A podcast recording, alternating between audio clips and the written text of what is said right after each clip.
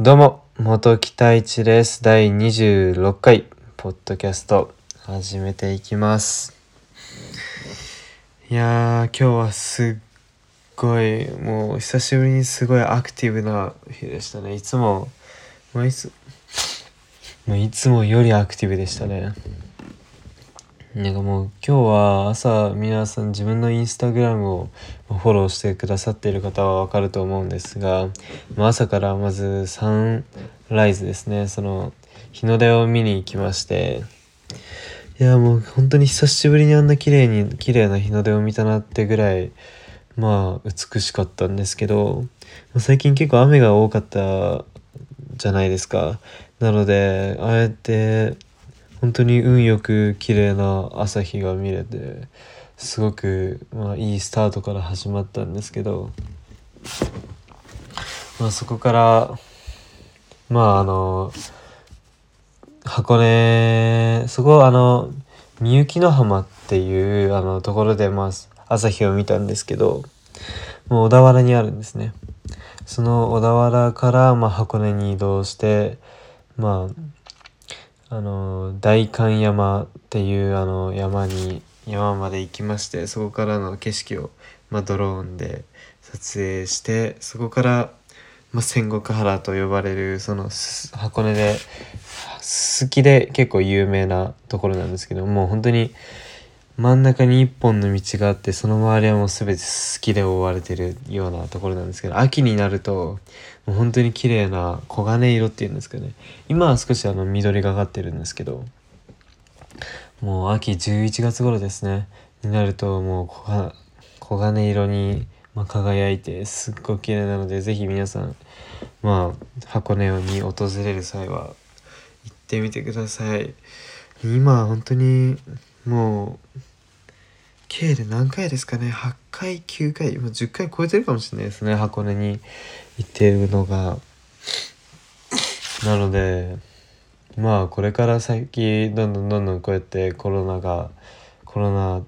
がまあ落ち着いてきて外国の方が増えてきたらやっぱりあの箱根って昔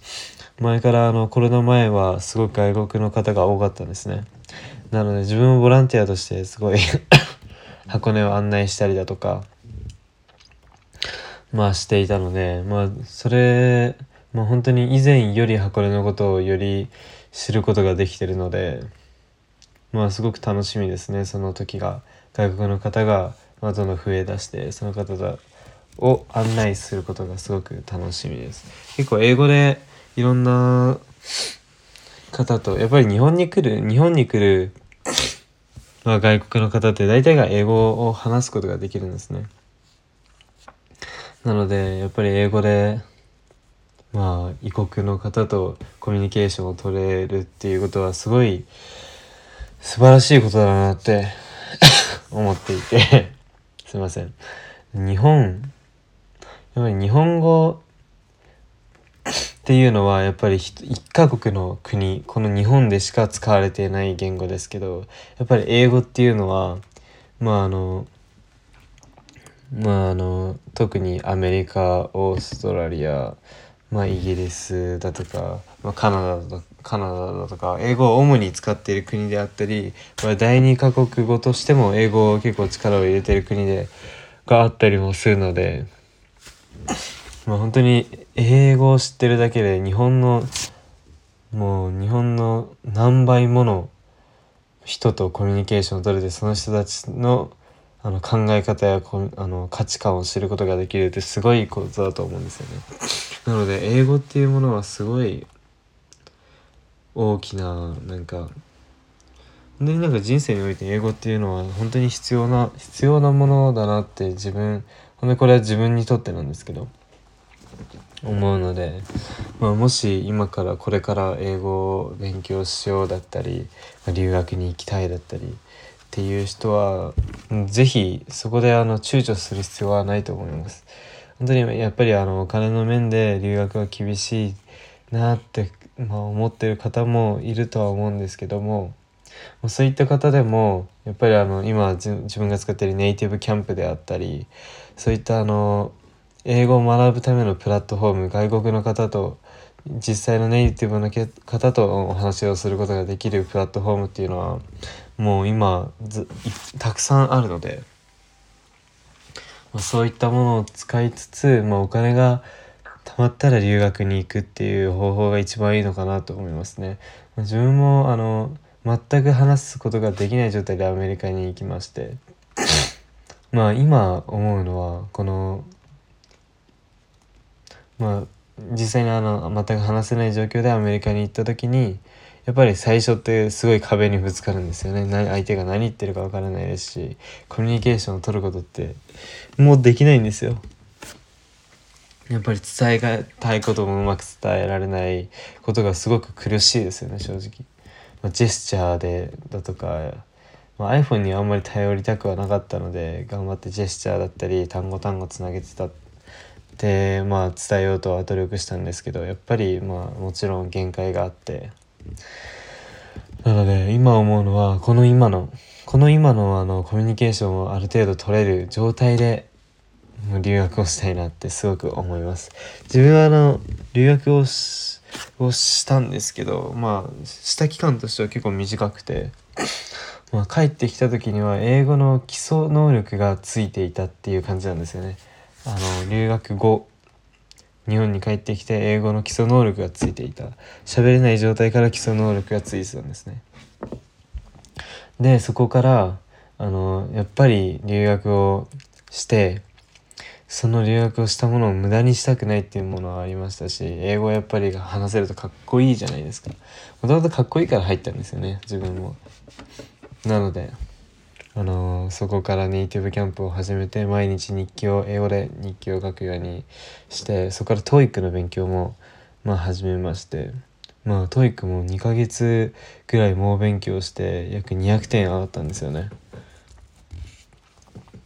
電話ネイティブキャンプも毎日2回その当時は毎日3回でしたね。で今は毎日2回ずつやってるんですけどもまあそれが今こうやってもちろんあのネイティブよりは全然話すことはできないですけど自分の意見を言えたりだったり相手が言ってることが理解できたりだとか本当に日常生活には支障はないんじゃないかっていうほど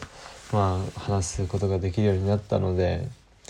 まあ本当に努力してよかったなって今は思いますね。やっぱりその努力っていうのはやっぱりあの本当に努力の仕方にもよりますけどひたすらひたすら努力することが正解なのかっていうとやっぱりそれは違いますし何か自分に合った努力の仕方っていうのがあると思うので自分に合った努力そしてあの自分が目指しているところに向かう効率よい努力ですね。この2つが兼ね合わさってやっぱりいい努力って言えるのかなと思うのでひたすらがむしゃらにやることもすごい大切だと思うんですけども効率の面とかもいろいろと考えながらやることが一番いいのかなと思うので皆さん本当に英語だったり英語以外にもやっぱりいろいろなまあ今こうやってコロナ禍でいっぱいたくさんの時間が本当に皆さんに与えられてるると思うのでやっぱりそこでやってる人とやらない人の差がやっぱり結構開いてくると思うんですね。なので今やりたいことであったり、まあ、まあもちろん時間がある人ない人今たくさんいると思うんですけども、まあ、時間やっぱりあの頑張って作るしかないと思うのでまあそこも効率性を良くしながら、まあ、なるべく自分がやりたいことに時間を使って、まあ、もっとより良い一日を毎日作っていけることができると思うので是非皆さんもあの何事にも努力をして頑張ってお互いに頑張っていきましょう。ってことで今回第26回ポッドキャスト終わらせたいと思いますいつも本当に聞いてくださってる方々 YouTube とかも Instagram だったりフォローしてくださって見てくれている方々本当にいつもありがとうございます。これからもあの載せ公開していこうかと思うのでぜひチェックお願いします。ということで本日終わらしたいと思います。それではまた。